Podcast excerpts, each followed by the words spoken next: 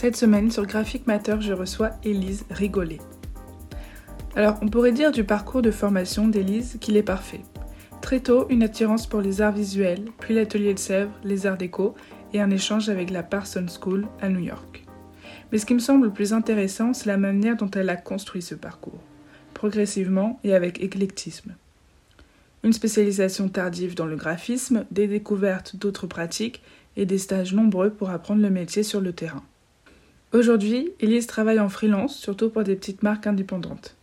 Elle raconte dans cet épisode, avec une grande lucidité, sa volonté de privilégier les projets fun à la sécurité financière, son besoin de se donner du temps pour trouver la bonne idée et le soin qu'elle porte à ses publications pour toucher les clients qui l'intéressent. Elle nous partage aussi ses moments de creux après un beau projet et sa frilosité au démarchage pour toucher de plus gros budgets. Pour son inspiration, Elise épluche Instagram, suit et parfois collabore avec des femmes graphistes inspirantes et une idée qui m'a beaucoup plu, régulièrement, elle s'installe un mois dans une autre ville pour découvrir encore et encore des lieux, des gens, des modes de vie. Je vous souhaite une bonne écoute. Bonjour Elise. Bonjour. Est-ce que tu vas bien? Super. Euh, merci de me recevoir chez toi et merci de, participer euh, à, Graphic Matter.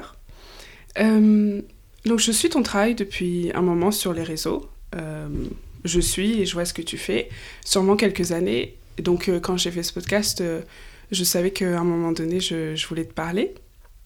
Et donc en, préparant euh, l'interview, en diguant sur toi, sur tes projets, sur ton parcours, je me suis rendu compte en fait que tu avais un CV super beau, un peu parfait, un, peu un beau chemin.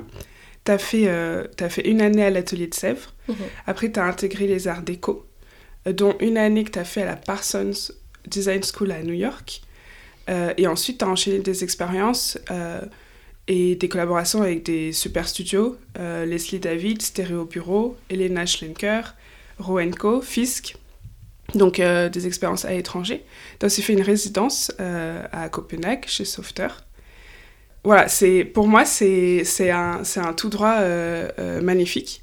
Est-ce que quand tu as démarrer tes études, tu avais ces objectifs de faire telles écoles, euh, euh, telles études, telles, expériences? Euh, Au début, pas vraiment. je pense que, pardon, les, les, arts déco, ça a toujours été un peu un, un petit goal pour moi quand j'étais, tu vois, au collège, lycée. ok. C'était l'école que je voulais faire. Tu savais déjà à cette époque-là, collège-lycée, que tu te dirigeais dans les arts visuels. C'est ça. Après, je savais vraiment pas ce que j'allais en faire. Euh, tu vois, le graphisme, je connaissais pas du tout. Mais euh, bon, comme plein d'enfants, j'ai fait du dessin assez jeune, j'ai pris des cours. Je voulais vraiment évoluer dans ce milieu-là, euh, même si je connaissais pas du tout les métiers du secteur. mais voilà, du coup, c'est pour ça que j'ai fait Atelier de Sèvres un peu pour prendre une année de pause et, et voir ce qu'on pouvait faire. Et du coup, voilà, intégrer les arts déco. Mais il n'y avait pas vraiment, oui, de de direction à ça. Le graphiste, en fait, c'est venu assez tard. Euh, quand j'ai dû choisir en deuxième année de déco, c'était la seule section qui m'attirait. Mais euh, c'était assez flou jusqu'à ce moment-là. Et l'année à la Parsons School, c'était euh, c'était plus ou moins organisé avec les arts déco? C'est ça. C'était un genre d'Erasmus, en fait, mais hors Europe. Et hum, ça, c'était pareil. C'est un peu la renommée de l'école qui m'avait attirée je me voyais à New York et tout ça, ça fait mm. rêver. Donc euh, j'étais très euh, fixée sur cette école-là pour mon échange. Et, euh, et j'ai eu la chance parce que les Déco proposait un, un, partenariat avec, avec la Parsons. Ouais. Et c'était cool C'est trop bien. Un an à New York, du coup Ouais, enfin c'était six mois, du coup j'y étais que pour un semestre. Mais j'ai adoré, c'était une claque. Et en plus, j'ai pas fait du tout de graphisme à, enfin, à la personne, j'avais pris le parti de prendre que des cours euh, un peu euh, en décalage. Donc euh, je faisais des zines, beaucoup de sérigraphie, beaucoup de litho. je crois que j'avais besoin d'un petit break dans, dans mon parcours de graphiste. Faire des choses avec les mains. Mhm, c'est ça. Et qu'est-ce que tu retiens alors de, de ce parcours d'études que tu as fait? Bah, Je dirais donc cet échange et aussi les stages que j'ai faits.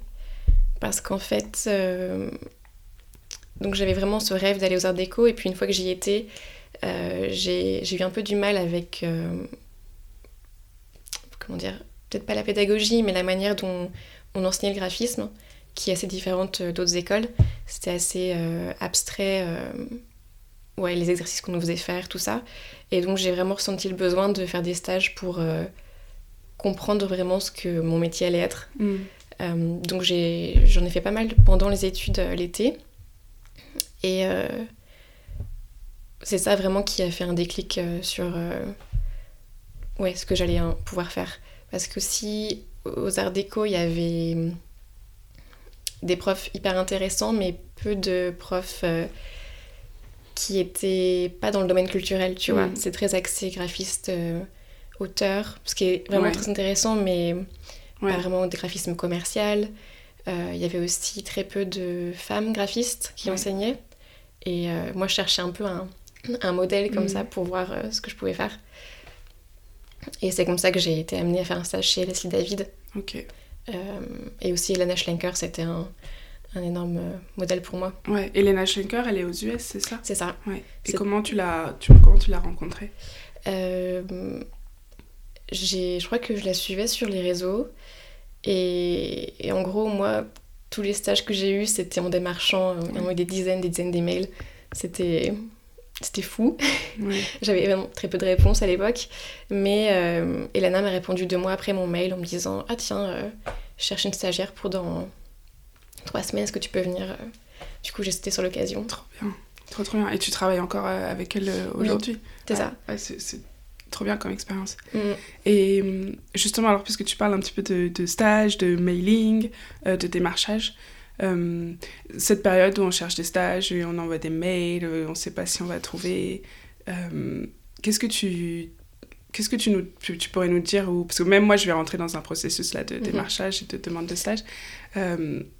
Qu'est-ce que tu pourrais dire, toi, maintenant, avec le recul sur toutes ces périodes C'est quoi les clés? Euh, bah, C'est pas une période facile, je trouve, l'après-diplôme pour ça. Parce que je crois que Enfin, moi, je le sentais comme ça, c'est que je savais ce que je pouvais faire et je savais quel genre de projet je voulais faire, mais tu les as pas encore fait, tu vois, donc ton portfolio ne match pas avec ton... Tes envies. Tes envies et... Et voilà, donc c'est pas facile. Euh, mais oui, en fait, je pense qu'il faut juste vraiment personnaliser à fond ces, ces demandes. Parce que même maintenant, euh, aujourd'hui, je reçois des demandes de stage et en fait, tu vois direct en deux lignes si la personne elle a pris le temps de de, de te parler à toi. Ouais, c'est ça. Hmm. Et c'est fou la différence que ça fait. Ok. T'as même pas envie de répondre pour dire non, tu vois, à ces personnes-là. Enfin, bon, je réponds toujours quand même parce que c'est pas cool, mais. mais ouais. Euh, donc, après l'école, avec toutes ces expériences, j'imagine que tu as continué à te former. Mhm. Euh, et justement, tu avais envie de continuer à intégrer des endroits pour continuer à apprendre. Euh, alors, même que tu savais que tu voulais plus ou moins finir en free. Oui. Et tu voulais continuer à apprendre. C'est ça. Au sein de structures. Oui. Tu pensais que tu avais encore besoin d'aller apprendre. Ouais, et ça, je l'ai eu pendant pas mal de temps après le diplôme. Justement aussi parce que euh, peut-être mon enseignement n'était pas ultra technique, donc je sentais que. Alors, je sais pas si c'était un syndrome un peu imposteur ou quoi, mais j'avais l'impression qu'il fallait que je que j'apprenne auprès de gens. C'était absolument ce que je voulais faire. Euh, donc c'est comme ça que j'ai bossé avec Stéro Bureau, avec Fisk aussi un peu. Euh, mais enfin, c'est vraiment là que je me suis formée en fait, comparé à mes années d'études. Ça a été euh, en très peu de temps parce que tu vois, par exemple, Fisk, j'y suis restée que quelques mois euh, parce que j'ai remplacé quelqu'un en fait qui était parti en congé sabbatique. Mais en trois mois, j'ai appris autant qu'en deux ans vraiment. Mm. Parce que les, les, rencontres que tu fais aussi pendant les stages, c'est incroyable. Là, le dirigeant de, de FIS qui s'appelle Bijan, à l'époque, il bossait tout seul. Du coup, on faisait tout en étroite collaboration. Et, euh, et oui, c'est vraiment euh, hmm. super. Euh, qu'est-ce que qu'est-ce que tu as appris, tu penses, pendant cette expérience ou les autres? En fait, vraiment, le, le processus de comment tu commences un projet, tu le mènes à bien et tu le finis. C'est très simple en soi comme idée, mais de vraiment le faire avec quelqu'un qui, qui a l'expérience, tu vois. C'était c'était ça parce que sinon j'avais un peu de free aussi à l'époque pour des clients mais je savais même pas comment tu faisais une présentation comment tu faisais un devis n'en parlant même pas mais ouais ces choses là plutôt euh, du quotidien en fait du graphiste c'est ça mm. qui me manquait je crois c'est intéressant parce que c'est presque la première fois que je rencontre un profil euh, qui s'est pas forcément retrouvé euh, aux arts déco dans le sens où c'était plus artistique que Mhm. ce que tu voulais toi. Euh, Ouais, c'est intéressant d'avoir ce point de vue. Alors que moi, par exemple, tu vois, euh, je suis dans une école privée où c'est très corpo, très pub. Et, euh, et, et moi, il me manque la partie. euh, Pendant mes études, j'ai ressenti qu'il me manquait la partie artistique. Donc, c'est marrant de, de voir un autre point de vue. Avec toutes ces expériences que tu as fait, qui ont été beaucoup à l'étranger, tu as beaucoup voyagé. En quoi c'était enrichissant tous ces voyages? Euh, bah, déjà, rien le fait que de se mettre dans un. de se mettre hors de sa zone de confort, c'est forcément enrichissant parce qu'il faut que tu t'adaptes, c'est des nouveaux challenges. euh. Enfin, moi, j'aime beaucoup euh, cette expérience à chaque fois. Cette nouvelle énergie aussi d'une nouvelle ville. tu recommences, tu vois, à faire des amis, à découvrir des lieux préférés. Enfin, c'est. Ça, c'est un truc que j'adore encore aujourd'hui. Et après. euh, Ouais, c'est les, les rencontres euh, que tu fais avec les studios qui sont d'autres pays, ils ont toujours une approche différente en fait. euh, et c'est. On vit dans un monde où le graphisme est quand même assez global. Il n'y a pas d'énormes différences, tu vois, entre euh, les US et la France au niveau des, de ce qu'on en sort. Un petit peu historiquement, mais bon, Ouais. C'est pas non plus, tu vois, Mm. drastique. Euh, mais, mais ouais, ce- le rapport au travail est très différent aussi. J'étais dans des studios où tu fais des horaires de dingue. Euh, D'autres où, au contraire, c'est une espèce d'approche de la vie et de l'équilibre euh, work-life très différent. Enfin, c'était vraiment un peu piocher ce que j'aimais dans chaque euh, expérience pro, comme ça, pour après peut-être euh, trouver mon, mon truc. Et c'est quoi ton truc à toi alors euh, aujourd'hui? Euh, alors aujourd'hui, mettre la priorité sur les projets qui sont fun Ouais. et toujours écouter. Enfin, j'essaie de vraiment écouter mon instinct quand je choisis un projet. Parce que j'ai, je sais que par exemple, t'arrives à un stade où si tu passes trois mois sur un projet par exemple euh, qui est cool pour euh, ton portfolio, tout ça, ok. Mais il faut aussi se rendre compte que quand tu le montres après euh, sur les réseaux, sur des... dans la presse, ça t'amène toujours des clients dans le même secteur. Ouais. Tu vois, et maintenant je fais vraiment attention à où est-ce que je veux emmener ma pratique. Euh, Aujourd'hui, tu peux te permettre de faire des choix par rapport à ce Mhm. que tu veux raconter de toi et de ce que tu sais faire et ça. de ce que tu es capable de faire. ouais. Donc ça veut dire que tu as le luxe, entre guillemets, de pouvoir choisir aujourd'hui. Oui, je- c'est un luxe en même temps. Je, je, sois- je- des fois, je choisis un peu la précarité aussi, parce que si je disais oui à des gros projets, euh, ce serait intelligent de manière financière. Ouais. Et en même temps, j'ai pas envie de passer six mois, tu vois, sur un truc où, Ouais, bien où je suis pas vraiment à 100% moi-même, quoi.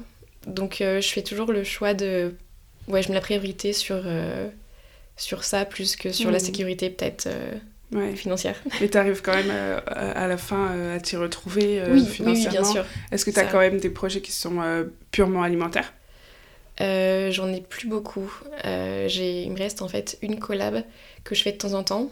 Euh, je bosse avec une agence euh, à Londres. C'est une équipe de meufs trop sympas qui parfois a besoin d'aide sur des projets, tu vois. Ouais. Donc ça, c'est un peu mon, mon client alimentaire. Je bosse avec elle peut-être deux fois par an. Aussi, j'ai de la chance parce que comme tous mes clients à peu près viennent d'Instagram Ouais. ou d'articles sur mon travail, ils savent déjà dans quel univers j'évolue et ça fait un tri automatique. Ouais. Ouais. Ils viennent, ils viennent te voir pour, euh, pour ce que tu sais faire. Mhm. Tu as des clients où tu travailles directement avec euh, bah, le client Mhm. et des clients qui sont euh, d'autres agences pour qui tu travailles. C'est ce, ces deux types de, de commandes. C'est ça. Bah, du coup, juste un client, c'est une agence. Ouais. Mais tous les autres, c'est en général oui, le client direct. Ouais. Parce que je bosse beaucoup avec des marques indépendantes, en fait, Ouais. qui, euh, où c'est souvent le fondateur ou la fondatrice qui, qui gère tout. Euh, Donc du coup, euh, ils te trouvent via Instagram, donc ton portfolio Instagram, euh, il est hyper important pour toi. mhm. C'est quelque chose que tu Ouais. penses, que, que tu travailles, que tu fais gaffe parce que c'est un, c'est un storytelling particulier que tu veux donner? Oui, et je poste, bon, sûrement pas assez, mais je, je pense que si j'étais un peu au bon moment d'Instagram, tu vois, il y a quelques années où il y avait peut-être moins de ces trucs d'algorithme, tout ça, Mhm. où j'avais plus de visibilité aussi. Et comme c'est à ce moment-là que j'ai commencé à, à vraiment euh, me développer, avoir plus de clients, tout a été euh, assez fluide avec ça. Euh, je sais pas si tu vois, je me lançais sur Insta aujourd'hui, euh, Mm. ça marcherait autant, mais bon. Qu'est-ce que tu veux hum, dire ou montrer avec tes projets? Ou quel type de clientèle tu veux attirer? Bah, ça, ça évolue euh, vachement en fait. Euh, je dirais que ça évolue en fonction de ce que j'aime faire à un moment précis. Tu vois, quand j'ai commencé avec euh, Elana, justement, on faisait beaucoup d'éditions. Et donc j'avais absolument envie de, de faire mes propres projets d'édition aussi à côté. Après, j'ai travaillé pour une agence qui faisait beaucoup de branding. C'était Row Co. Et c'est là que j'ai appris à faire des logos, tu vois, par exemple. Et ça m'a passionnée. Du coup, maintenant, je fais presque euh, quasiment que l'identité. D'accord. Et euh, je pense que ouais, c'est des phases comme ça euh, où je découvre un nouveau support et puis je m'y intéresse. Oui, j'ai vu qu'il y avait pas mal d'éditions. euh, Mm. Pour moi, tu avais un, un fort attrait Oui. à l'édition. Mais j'adore. Ouais, Là, je fais un magazine en ce moment et je suis trop contente ouais. de m'y remettre un petit peu aussi. c'est cool. Et tu disais que tu privilégies les projets fun. Mhm. Euh, les projets fun, c'est les projets où tu as une certaine liberté, où tu peux faire un peu ce que tu veux. Ouais, c'est ça. Des projets aussi où le, le client en face, il est un peu aligné, tu vois, avec, euh, avec mes goûts, où on peut en parler, où il y a, il y a une vraie communication. Euh, et ça, ça se sent tout de suite, en fait, quand tu commences à parler avec un, un client, s'il cherche... euh, s'il est assez figé dans une idée de ce qu'il veut. Mm. Euh, Ou s'il vient te Mm. chercher pour, euh, pour que tu le guides un petit peu. ouais, c'est ça. C'était comment, par exemple, sur le projet Air Bar, c'est comme je le dis bien, Oui, c'est ça. qui est un super chouette projet. C'est toi qui l'as fait en direct avec le client. Oui. Comment ça s'est passé de A à Z entre le, moment où cette personne est venue à toi jusqu'à la fin Bah, ça, c'est un exemple euh, assez fou parce que c'était vraiment le projet euh, de mes rêves euh, Mm. quand c'est tombé. Ouais. J'avais toujours voulu faire une marque dans l'univers du cosmétique ou des, des soins comme ça. Euh, et donc, c'est la fondatrice qui m'a contactée par mail. Et en fait, bon, je pense que c'était beaucoup de chance, mais on avait vraiment des goûts qui étaient alignés à un point. euh, c'était presque fou. Euh, donc, euh, j'ai été vraiment totalement libre de faire euh, ce que je voulais pour, pour sa marque. Mais du coup, elle arrive et elle te dit euh, Moi, j'ai une marque qui s'appelle Airbar, j'ai besoin de, de toute une identité. Euh, Vas-y. Ou elle te ça. donne quand même des mots, ou elle te donne des valeurs, ou elle te donne des. Oui. Alors, en fait, euh, en général, j'ai une liste de questions que je pose, surtout pour le- les projets d'identité visuelle, où tu demandes des trucs un peu stratégiques, la cible, tu vois, démographique, par exemple, ou les marques euh, qu'elles imaginent être leurs compétiteurs, juste pour un peu voir, euh, Mhm. pour ré- rétrécir plutôt le champ des possibles. Et après, euh, il y a toujours une phase de recherche avec un mood board, que ce soit pas forcément beaucoup de graphisme, mais surtout des photos, des couleurs, des ambiances, pour essayer de aussi, pareil, rétrécir un peu la vision, voir ce qu'elle elle avait en tête. Euh, et ça, c'est un taf qui aide vachement après le graphisme, parce que tu ne te parles pas, tu vois, Ouais. autant. Du coup, il y a ça, puis après, on passe directement au design. euh, Et, donc, avec tu lui as fait des propositions, euh, des premières propositions euh, qu'elle a, qu'elle a validées. C'est ça. Euh, en fait, le premier... la première présentation, c'est toujours des esquisses, tu vois, c'est jamais un truc qui va être final. Quand ça se passe bien, il y a toujours une des trois directions, parce que j'en enfin, ouais, j'en montre deux ou trois, qui fait clic euh, direct. Et là, après, euh, il suffit juste de dérouler tout le reste euh, de l'identité. Ok. Et c'est pas toujours aussi facile, Ouais. mais si le, le taf en amont de préparation et de recherche a bien été fait, normalement, tu vois, ça se déroule comme ça. Ok. Et pour ce projet, ça a été fluide pour toi? Ou tu as eu des petits moments de, de doute ou d'hésitation? Franchement, euh, je crois que. En fait, ce projet, pour moi, ça a été un peu un tournant, j'ai envie de dire. Je sais pas si. Enfin, c'est vraiment à titre personnel que je dis ça, je pense pas que ça se voit euh, vu de l'extérieur, mais je l'attendais un peu, ce projet-là. dans mon parcours pour euh, montrer que je pouvais faire une identité de A à Z, tu vois, faire un peu de DA aussi, euh, les campagnes photos, tout ça. Je voulais vraiment avoir l'opportunité de faire cette partie-là aussi du taf, pas que le graphisme. du coup, comme j'étais prête à bondir, tu vois, ça s'est bien passé. Tu parles de, pour définir un petit peu ta pratique sur ton site ou sur Insta, que tu fais du full design service. Qu'est-ce que ça t'apporte de toucher à plusieurs disciplines du design graphique? Euh, pour moi, c'est hyper important, je pense. Euh, ça va très bien avec ma personnalité de pouvoir tester euh, plusieurs supports, tu vois. Au, au, quotidien, au cours des années, tu changes un peu ton, ta spécialité. c'est très malléable. Et je peux faire, tu vois, 10 métiers en un comme ça. Et ça, ça me plaît beaucoup. Bon, réalistiquement, je sais pas combien d'années je vais travailler, mais encore euh, peut-être 40.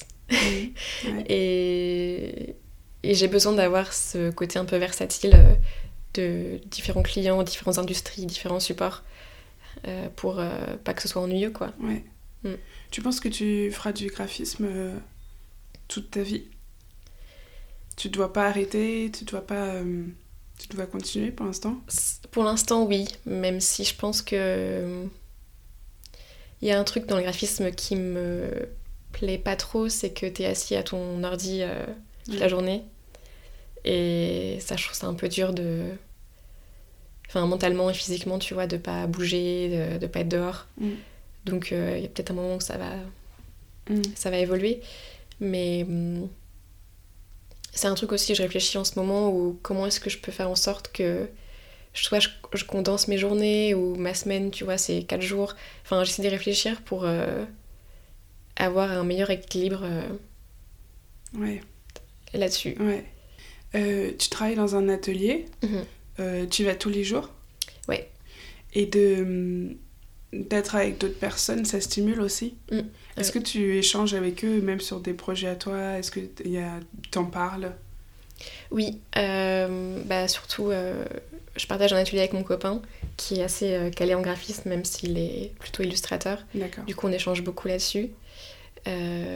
après, les autres personnes de mon atelier sont vraiment plus dans l'illustration. Ok.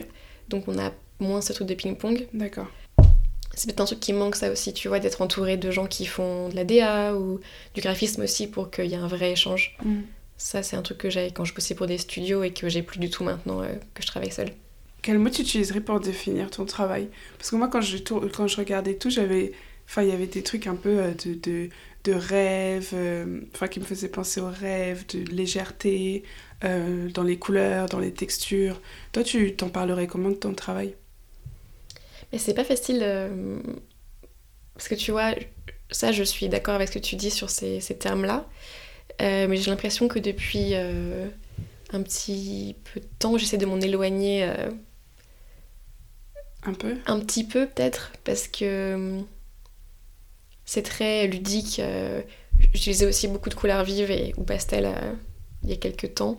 Aussi parce que j'étais vachement inspirée par Fisk et, Lana Schenker. Euh, mais je sens que là, je suis en train de peut-être évoluer vers un truc euh, différent. Comme quoi? Peut-être euh, un peu plus minimal. Bon, je dis ça. je, je, sais pas si c'est vraiment la réalité. Enfin, j'essaye en tout cas. plus minimal et peut-être moins enfantin. Parce que l'aspect ludique qu'on peut retrouver dans tes, dans tes projets euh, c'est aussi attachant et ça donne aussi vachement de personnalité. Euh, est-ce qu'on la retrouverait pas moins euh, dans l'aspect minimal? Peut-être, mais en fait, quand je dis minimal, c'est peut-être plus dans ouais, les couleurs et. Tu vois, j'ai pas envie de m'éloigner de, de, ces formes un peu peut-être organiques qu'on peut retrouver dans mes logos, trucs un peu bubble, tout ça. Mhm. Ça, c'est un truc que j'aime toujours. Mais peut-être tout ce qui va avec autour de ça. Peut-être quelque chose de plus intemporel alors. Ouais, c'est ça. Mm. Et justement pour, pour ton style euh, qui jusque-là était un peu, comme tu dis, bubble, organique euh, ou onirique, où est-ce que tu puisais tes inspirations? C'est dur à dire. Bah, évidemment, beaucoup sur Internet, malheureusement. je passe des heures sur Arena des fois. après, je, je tente toujours à, à favoriser les, les rêves qui sont vintage. enfin, clairement, sur Arena, c'est mon, mon premier truc, c'est de, trouver des vieux scans, tu vois. Euh, même pour euh, faire des recherches de typo, euh, je vais essayer de diguer typo années 2000, années 90, trucs mal vectorisés, enfin, mm. plutôt par là, en général. Et ça, ça devient après des points de départ de projet, ces références. Ok. Et dans la vie aussi, t'es un petit peu branché vintage, rétro. Enfin, est-ce que c'est un peu un une vibe euh, que, que tu aimes bien? Euh, Oui, mais c'est vrai que c'est assez, euh, c'est assez spécifique en ce moment. C'est vraiment années 70 Ok. et années 80. Mais peut-être plus, c'est un intérêt que j'ai pas mal pour les meubles, tu vois, ou les intérieurs. J'ai des tonnes d'images de, de design d'intérieur enregistrées. Parce que tu as un style qui est Purple, etc. Mais aussi une certaine forme d'élégance quand même. C'est pas. Ouais, je trouve. Oui. Bah, c'est pas vraiment chargé en fait. Euh, mm. je pense, j'ai. Je... Souvent, je vais tout miser sur un ou deux éléments d'une compo et le reste, euh, ça va peut-être être vide, tu vois. J'ai enfin, des, des, des réflexes graphiques que j'ai intégrés euh, malgré moi, tu vois. Par exemple, mettre le logo en énorme ou des trucs comme ça. Ou alors faire une compo ouais, très très simple avec juste une image. Euh, ouais. Tu fais un petit peu d'illustration aussi Ou de dessin Ouais. Euh, J'appellerais pas ça du dessin, ou d'ailleurs c'est pas vraiment l'illustration non plus, c'est. L'image Faire de l'image, ouais. C'est toujours euh, abstrait. Et je dessine pas vraiment en fait à la main, c'est toujours avec Photoshop, ou ça va être. je prends une photo, je la déforme c'est moins euh, tactile en fait. Ouais, ouais. Qu'est-ce qui te plaît euh, avec ces transformations d'image et ces travaux d'image? Euh, bah, je crois que ça a vraiment commencé quand je bossais beaucoup pour des studios. J'avais envie de d'avoir un espèce de d'outlet pour faire autre chose que de vraiment personnel en fait à ce mhm. moment-là. et ouais, c'est venu de là. Et puis ensuite, ça s'est retrouvé à être mêlé dans des projets pour des clients qui avaient vu tu vois, une illustration et ils voulaient euh, la même chose pour un, un album ou quoi. Donc c'était c'était assez lié. Euh, est-ce que pour toi, dans ta pratique, quand tu essaies de prendre un petit peu du recul ou de, ou de te poser des questions, il y a des choses que tu voudrais euh, améliorer ou est-ce que tu trouves des marges de progression par rapport à là où tu en es et jusqu'où tu veux aller? Oui, je dirais que je démarche pas vraiment en fait. Et ça, c'est. Je sais qu'on est censé démarcher beaucoup. c'est censé être, je sais pas, je crois, 20% de notre temps de. Ouais. Oui, mais si, toi les gens. Enfin, on démarche pour qu'un jour les gens viennent à nous, j'imagine. Oui, non, même si je n'en ai pas besoin euh, en soi, je pense que si, si je veux faire évoluer ma pratique vers euh, peut-être des plus gros clients, des plus gros projets, mmh. il va falloir un jour. Euh, c'est ça parce que autant j'aime les clients indépendants, c'est vrai que c'est souvent des petits budgets. Et, et, voilà, je pense que c'est un équilibre aussi d'avoir euh, de temps en temps un plus gros projet qui tombe euh, pour pouvoir garder les plus petits. Enfin, c'est... Mm. Il faut un peu de tout en fait, je pense. Quand tu dis que les, les budgets ils sont petits, est-ce que c'est parce que sincèrement la structure n'a pas les sous, entre guillemets, ou est-ce que c'est parce que la structure n'estime pas que ce qu'il cherche euh, vaut euh, une telle somme? Tu vois ce que je veux dire? Oui. Euh, bah, malheureusement, c'est que la structure n'a pas les sous. D'accord. enfin, à titre personnel, hein, je dis ça, mais tous les clients avec lesquels j'ai bossé qui lancé leur marque avaient vraiment pas d'argent parce qu'ils avaient tout investi dans soit le produit, soit le labo, enfin tu vois, c'est ça. Et, et aussi, je pense que c'est des projets qui prennent du temps. Et même si au début, tu as fait un devis correct, il y a toujours des retards dans ces projets d'identité, c'est un grand classique. Et donc au final, tu te trouves pas vraiment parce que tu as bossé plus que prévu. Tu travailles beaucoup, toi? Je travaille beaucoup, mais je j'ai des limites très claires sur mes horaires. J'essaie de pas bosser les week-ends, pas bosser tard le soir, pas faire de charrette. bon, il y a 4 ans, c'était pas ça, hein, mm. mais maintenant, je suis arrivée à un, un stade où je me dis non, non, j'ai. Enfin, le graphisme, c'est pas une question de vie ou de mort, ça peut attendre demain, il n'y a pas de souci. Et je suis pas du tout dans cette espèce de. de toujours plus, tu vois, mm. faire de projets. Euh, si j'en ai moins sur mon site qu'un autre graphiste, ben c'est pas grave. Je préfère euh, prendre le temps, tu vois. Mm. Tu es indépendante, mais même quand on est indépendant, on travaille jamais vraiment seul. Euh, est-ce que tu fais beaucoup appel à d'autres expertises quand tu bosses euh, sur des projets Oui, euh, mais surtout quand j'ai pas, quand je suis pas spécialisée dans un domaine, je fais toujours appel à quelqu'un d'autre. Comme quoi par exemple? La typo. Ouais. Donc il y a des logos que je peux faire seule, mais d'autres qui nécessitent, tu vois, une précision que j'ai pas ou que j'ai pas encore en tout cas. Donc il y a un typographe avec qui je bosse souvent qui s'appelle Manuel Marsoudé. Mhm. Et voilà, pareil pour euh, le développement web, pour euh, la 3D ou. Voilà. Après, tous les projets n'amènent pas des collaborateurs. Des fois, il n'y a pas besoin, mais j'aime bien quand c'est le cas.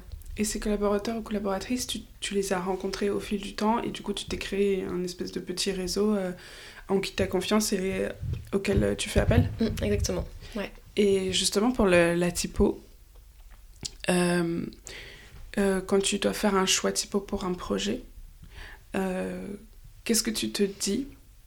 Et euh, euh, il y a toujours un retravail de la typo. Tu la, tu la laisses jamais telle qu'elle. pour les logos, en général, non, il y a un retravail. Ouais. Et donc c'est là que soit tu le fais toi-même, soit tu le fais mhm. appel à quelqu'un. mais alors du coup, ouais, c'est choix. typo pour, pour trouver le, le, le bon par rapport à la commande, comment ça se passe oui, euh, d'ailleurs, je reviens juste sur ce que tu as dit. Euh, les logos aussi, souvent, c'est custom. Euh, on part pas de typo existante, tu vois. Ok. C'est totalement custom. Vraiment sur mesure. Ouais, c'est ça. Ok. Parce qu'il y a toujours des problèmes de droit quand tu veux modifier une typo existante. Ou alors, faut en trouver une qui est totalement libre de droit. Mais... Donc, des fois, c'est voilà, faut partir de, de nulle part. D'accord. C'est plus facile, en fait. D'accord, ouais, bah ouais. Et après, pour les choix typo, c'est assez instinctif, en fait suivant, bah, si on parle de branding, ça va forcément être hyper influencé par le logo. Si tu vois, c'est un logo qui est hyper euh, marqué, hyper. Euh, Contrasté, il faut des fois juste une sans sérif ultra basique, simple, et c'est le meilleur choix à faire, tu vois, pour que ça soit équilibré. Il mhm. n'y a pas de problème à, aller chercher de l'aide euh, là où on en a besoin. Euh. Oui. Et t'as pas ce truc de vouloir euh, tout gérer, toi, de A à Z. c'est ok de, de faire appel quand il y en a besoin? Oui. Bah, j'ai ça. En même temps, j'aime beaucoup être la seule graphiste sur un projet. surtout après avoir été intégrée à des studios où tu peux pas vraiment faire ce que tu veux. Là, je, je profite à fond de cette liberté. Ouais. mais il faut aussi reconnaître, tu vois, là où tu as des faiblesses et et où juste tu peux pas faire les choses aussi bien que quelqu'un d'autre. Donc faut, au contraire, ça, ça emmène le projet plus haut quand, quand on collabore, c'est sûr. Ça te plaît, toi, de bosser seul Oui. Ouais. Mm. Tu, tu te verrais pas bosser autrement pour l'instant? Pour l'instant, non. Euh, et même si j'étais amenée peut-être à fonder mon, studio plus tard et à engager des gens, je... tu vois, c'est pas un truc pour l'instant dont j'ai envie euh, tout de suite. Mm. Tu bosses mieux seul, tu dirais? Euh, oui. Tu sais comment tu fonctionnes, tu sais où est-ce que tu veux aller, et donc mhm. euh, c'est plus rapide. Euh. C'est ça. Et j'aime bien cette flexibilité aussi d'être indépendante. tu vois, là, je peux partir en voyage un mois et faire mon propre emploi du temps, mm. et il n'y a pas de souci, quoi. Il n'y a que moi qui gère, et c'est cool. Oui, tu disais que tu as passé un mois à Rome. C'était full vacances ou tu as travaillé euh, en télétravail? Télétravail. Ouais. En fait, euh, c'est un truc que j'ai commencé à faire. Euh, c'est la troisième fois que je pars comme ça un mois. en fait, ça me manquait un peu tous ces stages à l'étranger que j'avais fait. Ouais. J'avais pas retrouvé ça depuis que j'étais revenue à Paris.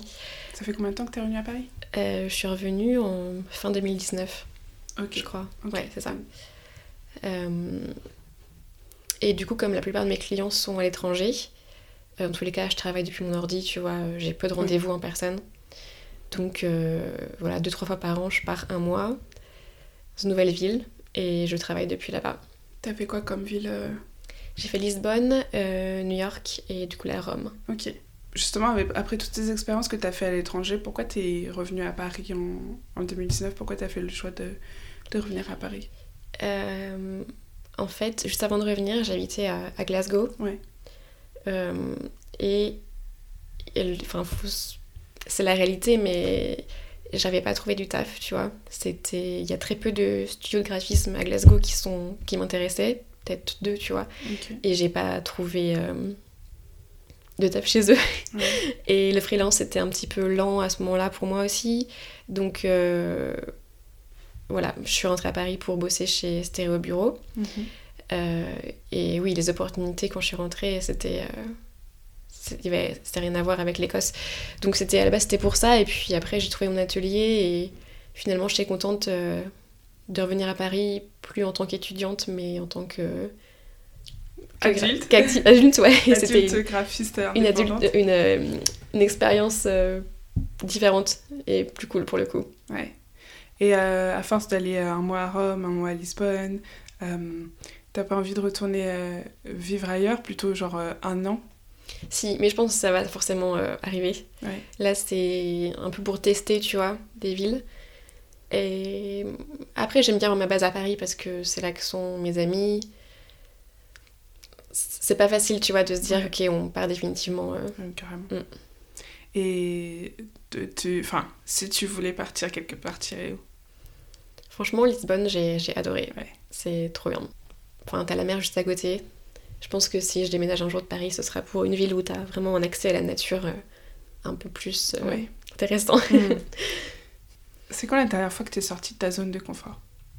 Graphiquement parlant. Graphiquement parlant. Euh, c'était il y a pas longtemps.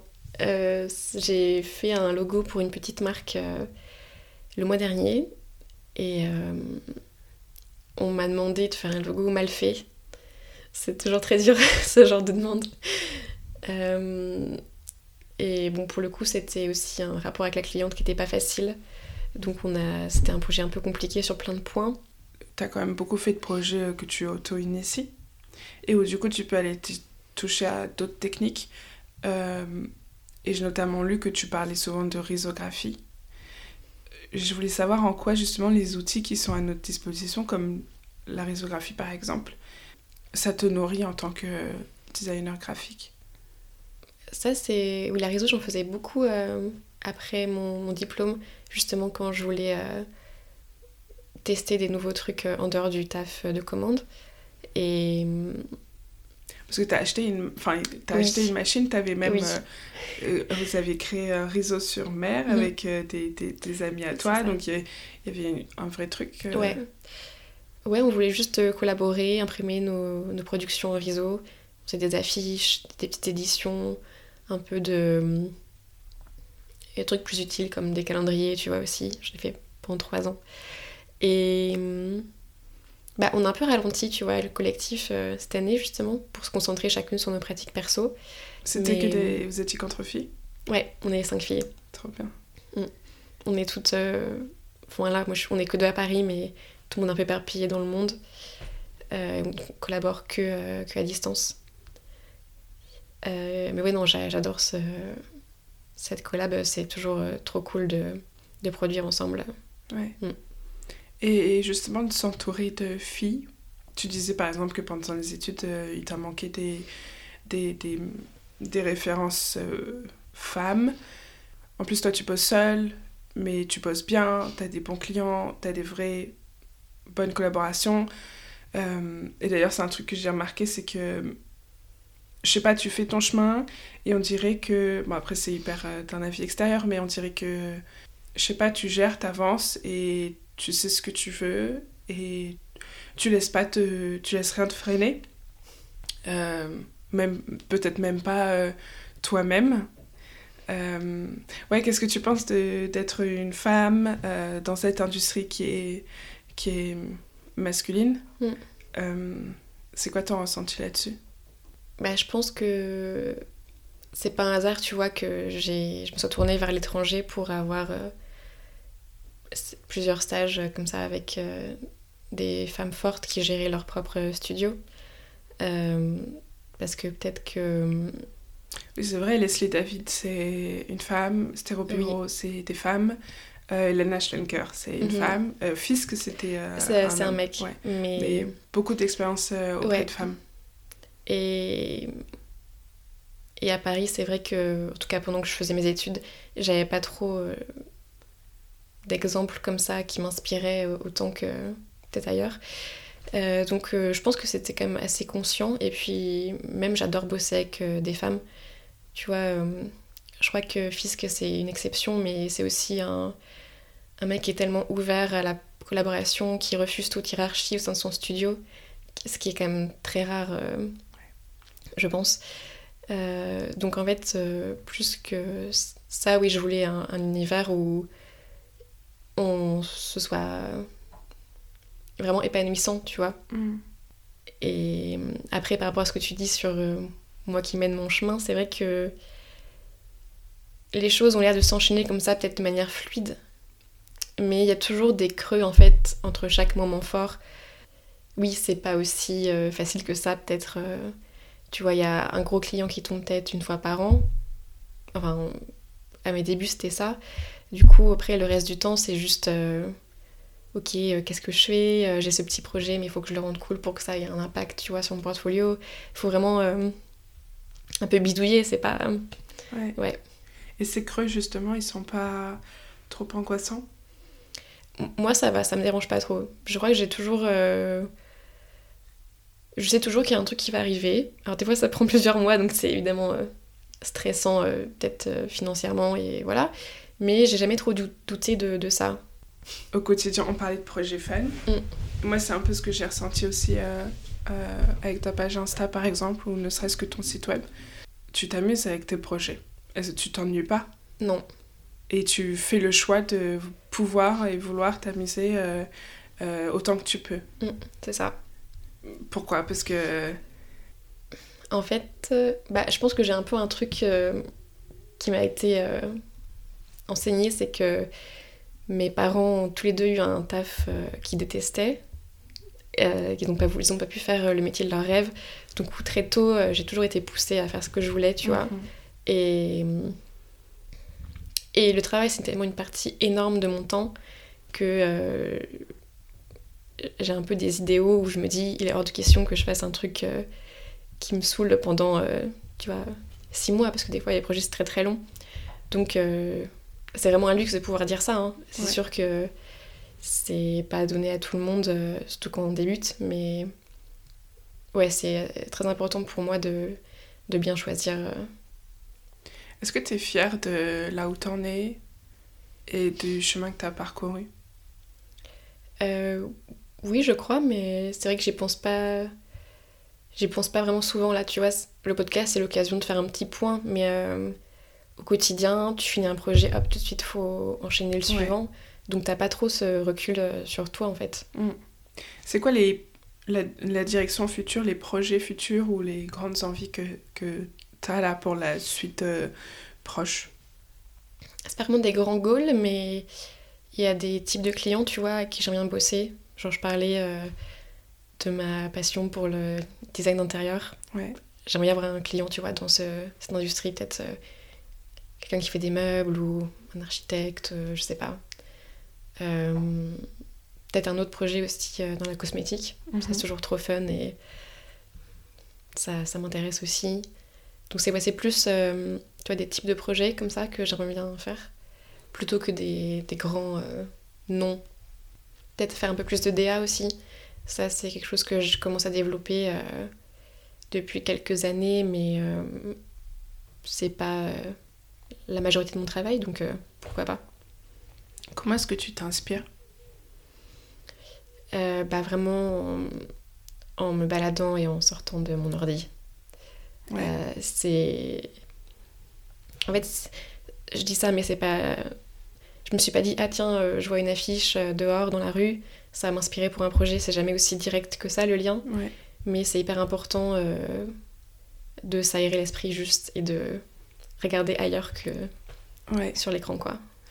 je voulais savoir, qu'est-ce qui te passionnait au bout du compte de faire ça aujourd'hui, tous les jours? Qu'est-ce qui te ouais, qu'est-ce qui te passionne, qu'est-ce qui te fait que tu te lèves le matin, qu'est-ce qui t'excite, euh, pourquoi tu te dis euh, ouais, je vais, je vais y aller quoi? Bah, c'est pas facile tous les jours quand même. je dirais que le moment que je préfère, c'est quand tu commences un projet et tu trouves un truc qui marche. Et là, euh, j'adore ce sentiment, tu vois, de hop, ok, bah, je suis lancée, voilà. Mm. La partie qui est avant est un, peu dure parce qu'il faut laisser euh, mariner un bon moment avant de parfois trouver un truc, tu vois. Mais euh, ouais, c'est ça que j'aime bien. C'est mm. après. Euh, après, je pense que j'aime bien aussi l'idée de mettre en place les choses, tu vois. Il y a un côté un peu rangement dans le design graphique qui est. qui peut-être me plaît beaucoup aussi. Et quand tu dis c'est pas facile tout le temps, à quoi tu penses? Bah, c'est assez aléatoire euh, la manière dont je travaille. Des fois, il me faut euh, plusieurs semaines, tu vois, avant d'avoir une vision de ce que ça va donner. Parce que je j'ai du mal à, démarrer direct si j'ai pas en tête un petit début d'idée, tu vois, avant de commencer à dessiner ou quoi. Et parfois, euh, il y a un blocage un peu créatif, ça arrive à tout le monde. Oui, bien sûr. Donc, c'est pas tout le temps fluide. Des fois, il euh, y a des projets où tu sais pas pourquoi, mais impossible de s'y mettre, quoi. Et il faut juste euh, prendre un peu de recul, laisser de côté et y revenir. Mm. Est-ce que tu les as, euh, par exemple, ces, ces, quelques semaines où tu as besoin de mariner, laisser reposer avec un, Quand tu poses pour un client, tu l'as ce temps? Ça dépend. En fait. Et comme ça dépend de la deadline du client, tu vois. En général, oui, parce que je, suis assez euh, honnête avec euh, la personne en face. On peut pas faire ça en trois semaines, tu vois. Il y a des choses qui sont. Ça arrive que tu pas le temps de voir ce temps de... Oui, Bah, ça arrive, alors des fois, c'est pile ou face. Soit justement dans l'espèce d'urgence, t'as un espèce d'instinct euh, de survie qui arrive et t'arrives à pondre un truc comme ça qui d'un coup marche. Tu sais pas d'où ça vient. et des fois, c'est horrible Après, euh, ça m'arrive moins maintenant, mais à mes débuts, c'était ça, parce que j'avais du mal à, quantifier le temps que j'allais passer sur un projet. Donc, je pouvais promettre à un client une date, et en fait, c'est vrai que je me rendais compte que ça marchait pas. Donc, euh, aujourd'hui, j'arrive plus, tu vois, à caler le nombre de jours que ça va me prendre, mais ouais. Et toi, tu travailles mieux? Tu penses que tu travailles mieux si tu as le temps que dans l'urgence? Oui. Ouais. Je pense qu'il y a vraiment. Je pense que je travaille pas, pas si lentement que ça une fois que je m'y suis mise, tu vois. Mhm. C'est plutôt la période avant le, le, design qui, qui prend parfois un peu de temps d'y réfléchir ou de penser vraiment à autre chose et d'y revenir. Euh, quelles sont tes références euh, Est-ce que tu as d'autres designers que tu, que tu regardes, que tu surveilles, entre guillemets? Euh, Il y a un studio que j'adore à Londres, c'est OKRM. Mhm. Trop beau tout ce qu'ils font. J'ai pas vraiment de studio préféré, mais c'est vrai que je passe euh, beaucoup de temps sur Instagram à, voir les, les sorties de, de tous les gens que je suis. Euh. Enfin, un fils que de toute façon, je suis toujours. Euh, je suis fan.